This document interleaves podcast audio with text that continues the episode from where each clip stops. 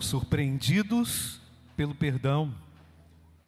Capítulo 2 de Marcos, o texto que lemos, irmãos, ele abre uma sucessão de narrativas contra Cristo. O Senhor é marcado, a partir do capítulo 2 de Marcos, em muitas situações de oposição, de retaliação, de não aceitação daquilo que ele fazia, do que ele falava. A teologia inovadora de Cristo conflitava com aquilo que os judeus acreditavam.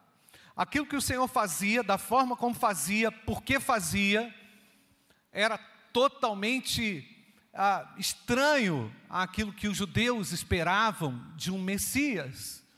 Portanto, ao olharem para Cristo, não conseguiam vê-lo como alguém que poderia trazer restauração. Então, irmãos, ao mesmo tempo, a gente observa de uma maneira muito clara que as boas notícias de Deus, elas sempre confrontam o homem. Elas sempre irão confrontar a condição pecaminosa, a condição acomodada da carne e todas as suas consequências, não é, irmãos? O Evangelho vem nos confrontar com o pecado e com as consequências que nós também administramos a respeito do pecado. Por isso, quando Paulo fala que todos pecaram, isso nos coloca, coloca a humanidade numa posição extremamente desconfortável, extremamente angustiante, extremamente confrontadora também ao mesmo tempo. Jesus nunca deixou de confrontar o pecado, não é verdade, irmãos? Nunca passou a mão na cabeça das pessoas tentando justificar aquilo que elas faziam. Não. Jesus se opôs firmemente, grandemente ao pecado, mas ao mesmo tempo ofereceu a alternativa que é o arrependimento, o retorno para Deus, o retorno mediante arrependimento e fé. Na verdade, não há quem faça o bem, não há na terra, não há nenhum justo, não é isso, irmãos, que o texto fala lá em Romanos? Todos pecaram e carentes estão da glória de de Deus. Há uma lei moral violada. A humanidade viola essa lei todos os dias, por não conhecer a Deus. Todos os homens então se tornaram o que, irmãos? Culpados.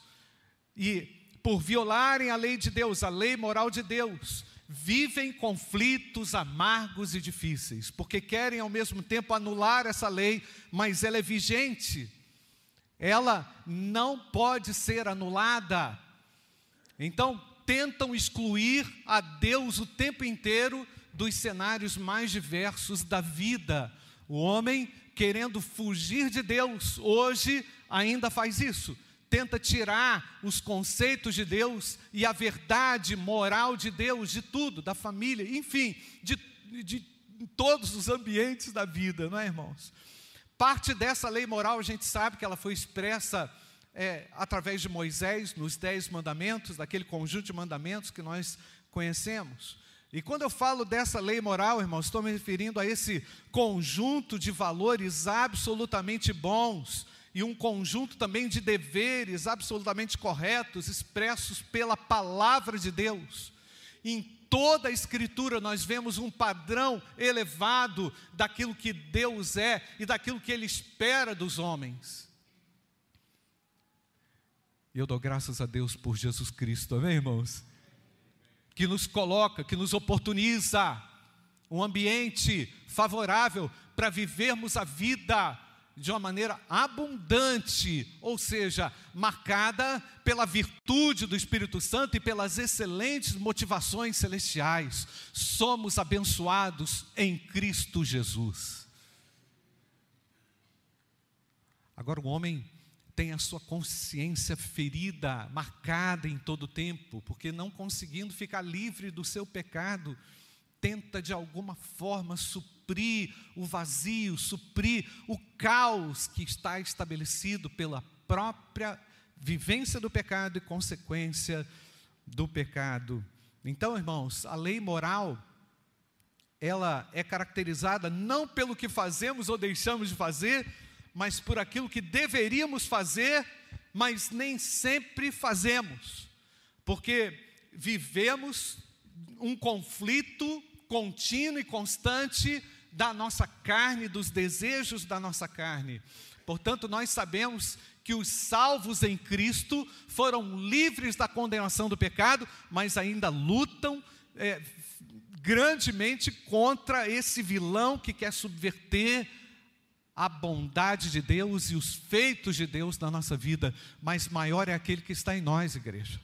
Maior é aquele que nos garante a vitória. Deus é fiel para sempre nos dar a vitória, não é, irmãos? Então, é, o homem, por desconhecer a graça de Deus, tenta suprir de qualquer forma esse vazio produzido pela, pela ausência de Deus, não é? E dificilmente alguém vai negar a existência desses valores morais, porque, na verdade, o homem criado à imagem e à semelhança de Deus traz consigo também esse, é, essa referência moral dentro dele, mesmo desconhecendo a Deus. É? Então, nós não decretamos a morte de Deus, mas nós exaltamos a Cristo, pois ele nasceu entre nós, é vivo e está reinando para todo sempre. Amém, igreja? Há esperança para o homem perdido, há esperança para você. Retornando ao texto, irmãos, hoje nós vamos olhar um feito maravilhoso de Cristo eu fiquei encantado com esse texto aqui em Marcos capítulo 2. Aliás, irmãos, a, a Bíblia se renova, né? Quando você vai, quando você vai nela com desejo, com sede, Deus é, fala conosco e nos faz lembrar de muitas coisas. Eu quero voltar ao texto de Marcos capítulo 2. Vamos dar uma olhadinha. Esse episódio, irmãos, é um episódio maravilhoso, extraordinário, da cura de um homem numa maca. É, não sabemos por quanto tempo ele vivia assim, mas certamente era por um grande tempo, né? O texto diz que Jesus havia regressado a Cafarnaum certamente o Senhor estava ali na casa de Pedro, né? A última vez que Jesus esteve na casa de Pedro, de acordo com a narrativa de Marcos, foi lá no capítulo 1. Os moradores se reuniram em busca de Jesus para cura, para serem curados. Jesus curou muita gente naquela região, retirou-se, e depois, no capítulo 2, o texto fala que ele retorna a Cafarnaum. Né? E, como de costume, irmãos, nessa ocasião, disseram que Jesus estava lá, e uma multidão foi de volta até Jesus e começou ali se formar é, em torno daquela casa. É interessante também, irmãos, que o texto fala que Jesus anunciava-lhes a palavra de Deus. O que, que Jesus ensinava? Jesus ensinava dele mesmo, porque ele é a palavra, ele é a palavra encarnada de Deus. No princípio era o Verbo, lembra disso, irmãos? E o Verbo era Deus e estava com Deus. Portanto, Jesus falava, de, falava da própria essência, que é a verdade viva do Senhor. Eu fico imaginando, irmãos, qual era o sentimento daqueles que estavam ali ao redor de Jesus, ouvindo a palavra de Deus. Você consegue imaginar isso, irmãos? Que alegria, que satisfação, que conforto, como essas palavras deveriam entrar no coração e se ajustar perfeitamente às necessidades de cada um deles. Jesus, quando fala, ele nos conforta, amém, irmãos? Ele traz uma medida correta, justa, uma medida cabível a mim e a você, pois as suas palavras são carregadas de perfeição, as suas palavras são carregadas de vida, de essência para esse homem moralmente caído. Imagina bem, irmãos, a cena: Jesus anunciando a palavra e naquele, naquele mesmo ambiente apresenta-se alguém que começa a aparecer ali de cima, do data show, por exemplo. Né? Então começa a aparecer aquele movimento e aquela maca descendo. Creio que devia ter alguma corda ali, lógico, né? Algum é, artefato trazendo aquele, aquele homem até os pés de Jesus. Diz-nos diz o texto que eles abriram exatamente onde Jesus estava. Vamos lá no capítulo, no versículo 4. Trouxeram-lhe então um paralítico carregado por quantos homens, irmãos?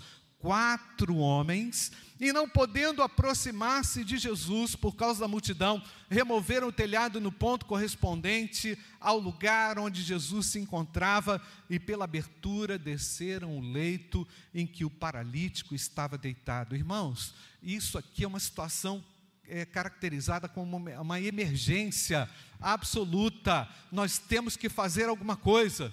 Nós temos que nos unir aqui para resgatar esse homem. Jesus pode fazer algo por ele. O Senhor tem a solução para o problema dele. Um paralítico, alijado, é? alguém que vivia à margem, irmãos de verdade, pessoas que estavam realmente preocupadas com a saúde e com a situação daquele homem. Enquanto eu pensava nisso aqui, refleti um pouco mais sobre isso nessa tarde, nesse texto, eu pensei: será que todos os nossos amigos nos levam para perto de Jesus? Será que todas as nossas conversas estão em torno desse ponto, nos, nos aproximarmos ainda mais de Jesus? Será que aquilo que falamos também acaba promovendo essa autoproximidade de Cristo? Será que os nossos pensamentos nos afastam ou nos aproximam de Jesus? Essa é uma boa pergunta para quem está namorando e quer casar. Hoje eu já falei de casamento de manhã, não é, irmãos? Será que o seu namoro te aproxima de Deus ou te afasta de Deus? As suas amizades te tornam ainda mais sensíveis à voz do Espírito Santo? Irmãos de verdade e amigos de verdade são os que te amam de maneira incondicional. Não é assim, irmãos? É assim ou não? São pessoas que vão carregar água na peneira, não é assim? Que elas vão fazer o impossível para te abençoar.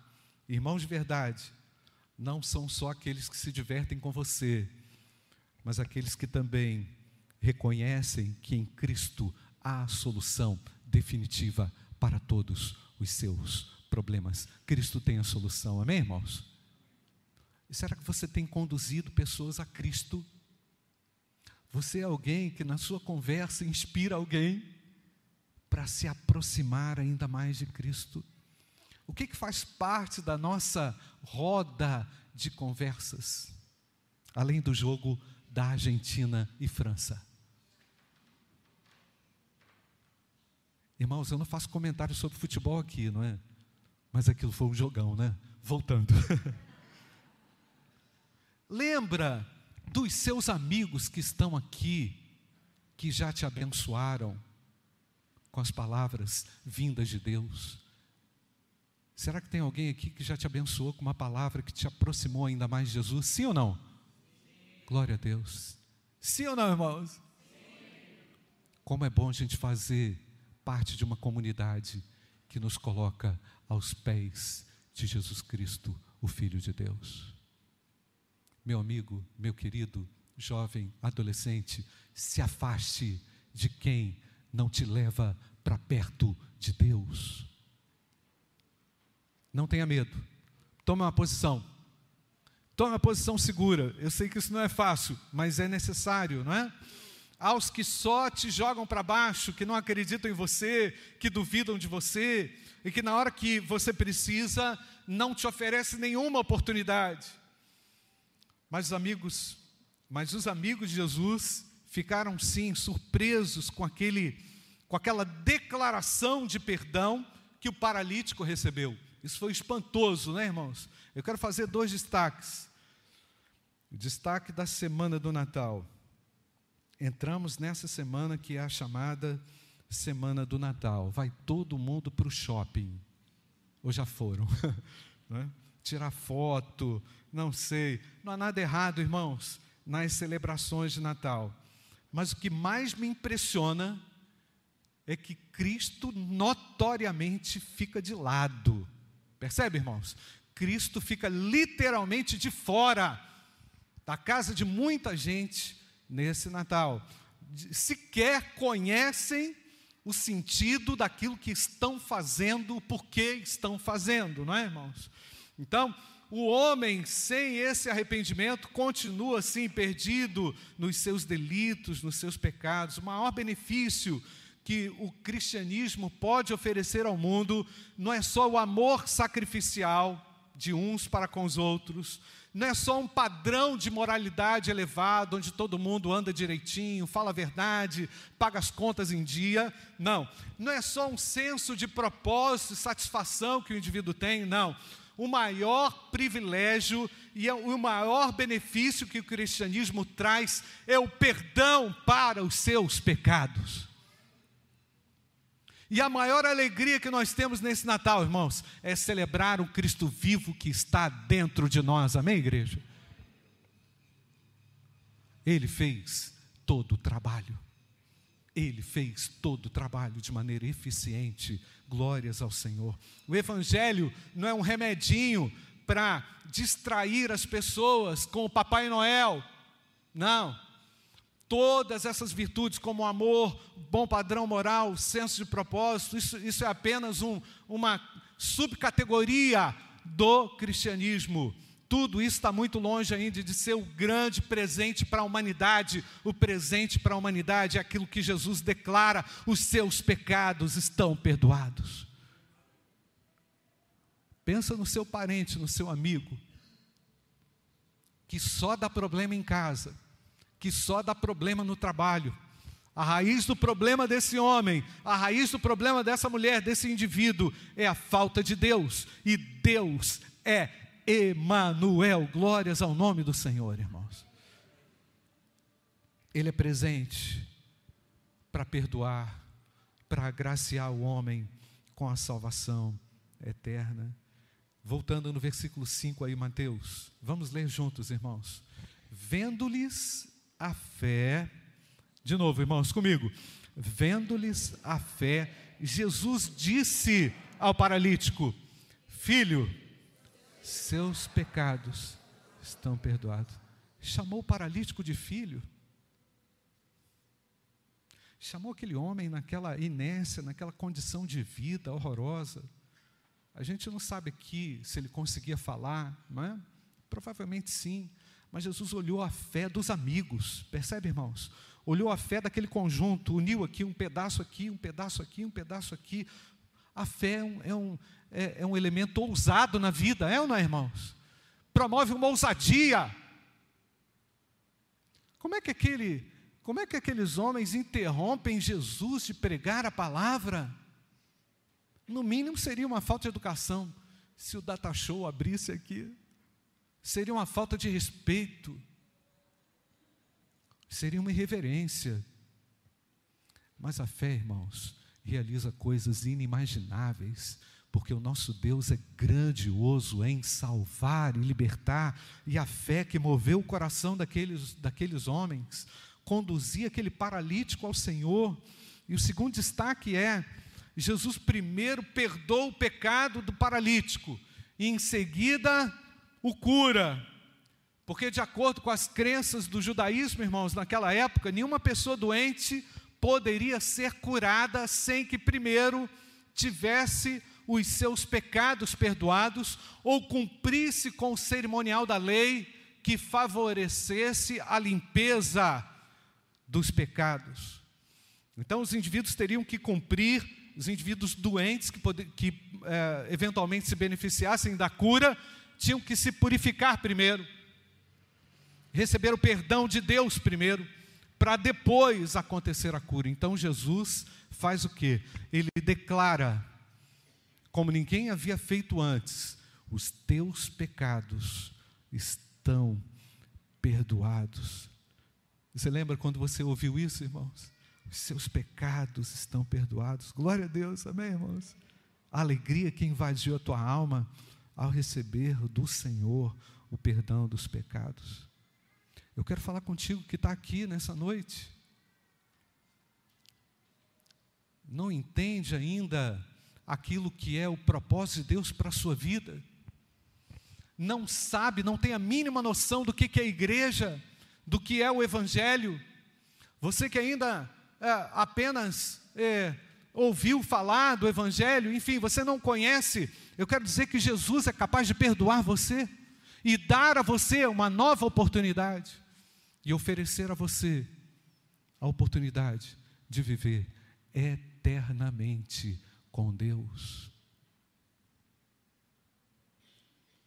Nessa passagem, irmãos, não há apenas um milagre, três milagres, Jesus: o perdão dos pecados, a descoberta do pensamento secreto dos escribas, porque eles estavam pensando justamente contra Cristo. Eu falei que a partir do capítulo 2 nós vemos uma série de agressões a Cristo, retaliações a Cristo, mas a, a, o extraordinário que Jesus conhece exatamente aquilo que está no coração dos homens. Quando você se aproxima de Deus, quando você se chega a Ele, Ele sabe exatamente qual é a intenção do seu coração. Nosso Deus é maravilhoso, é ou não é, irmãos?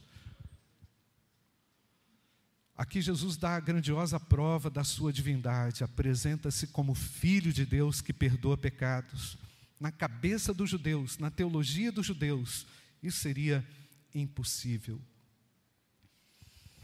Marcos, novamente, no capítulo 2, deixa muito claro que Deus, que Jesus é Deus e que a fé no poder dele pode levar não apenas à cura de doenças físicas, mas também oferece ao homem perdido o perdão dos pecados. Eu e você, perdoados por Cristo, não somos mais paralíticos espirituais. Eu e você, você pode dizer amém ou não? Eu e você, perdoados e alcançados por Cristo, não podemos viver a paralisia espiritual. E aí eu quero falar com você nessa semana. São duas semanas para o final do ano, né, irmãos? Está chegando, né? Como é que você chega até aqui, nesse ponto do ano de 2022. Quantas vidas você já conduziu a Jesus? De que forma você tem se apresentado diante de um Deus tão extraordinário e tão, valor, tão maravilhoso? Eu quero lembrar a você que há uma natureza perversa, cruel dentro do homem, que precisa de Deus, que carece do perdão de Deus, que incomoda, que viola a lei de Deus, que ofende a Deus. Uma outra questão: quem são os seus amigos de verdade? Seus irmãos de verdade. Pastor está querendo dizer que eu tenho que redefinir as minhas amizades? Sim, se for necessário, sim. Quer dizer que eu tenho que escolher com quem que eu vou andar? Você deve perceber aquilo que te faz bem e aquilo que não te faz bem se teus amigos te levam para perto de Deus ou para longe dele. Uma terceira conclusão: o pecado gera uma paralisia geral e só Jesus Cristo é capaz de acabar com essa paralisia. Eu quero falar com você, orar com você que entrou aqui hoje sem a mínima noção de quem é Jesus. A você que de repente entrou aqui hoje, nós vamos cantar uma canção. A você que entrou aqui hoje, sem a mínima condição, talvez até mesmo de eh, orar. Eu não sei de que forma você se encontra. Alguém te convidou para você vir à igreja, você está ouvindo essa mensagem, ou você ligou a internet, está ouvindo essa mensagem, Jesus é capaz de perdoar pecados. Você pode ganhar o maior presente da sua história, que é o perdão dos seus pecados. E a Bíblia diz que se nós nos arrependermos dos nossos pecados e confessarmos a Cristo, Ele é capaz de nos transformar, de nos curar, de nos limpar e de nos dar um relacionamento perfeito com Deus, porque Ele ama você. Ele não desistiu de você. Ele quer você conectado, com vida, não, é? não paralítico, mas alguém realmente revitalizado, curado, transformado. Só Jesus tem autoridade para perdoar pecados. Feche seus olhos, eu não sei como você entrou aqui, eu não sei qual é a sua condição agora. Talvez você esteja vivendo uma consequência ruim do seu pecado, ou longe de Deus, afastado da verdade de Deus, você precisa voltar para Jesus, estar de volta na presença de Deus, estar de volta em comunhão com a sua igreja, estar de volta alegremente servindo a Deus. Eu não sei qual foi a origem exata daquele problema daquele paralítico, mas eu sei que o pecado ele tem o poder de paralisar. E eu sei ao mesmo tempo que Jesus tem o poder de libertar e de transformar vidas. Eu quero que você se coloque diante de Deus, seja qual for a sua condição. Meu Deus, eu quero chegar ao final desse ano liberto por Cristo Jesus. Eu sei que o Senhor pode fazer isso agora comigo. Eu sei que o Senhor tem o poder de me perdoar. Só o Senhor é capaz de fazer isso.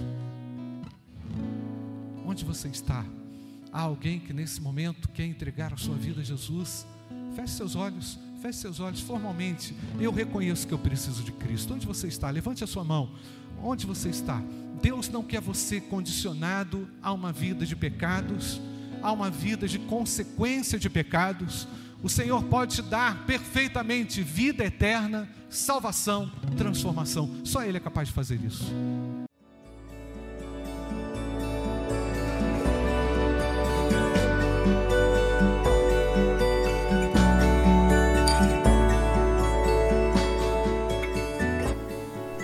A Igreja Batista do Bom Retiro tem plena convicção de que a palavra de Deus é poder para salvar e transformar vidas. Nosso desejo é que essa mensagem tenha alcançado seu coração. Para saber mais sobre quem somos e em quem acreditamos, acesse ibbrpatinga.com.br.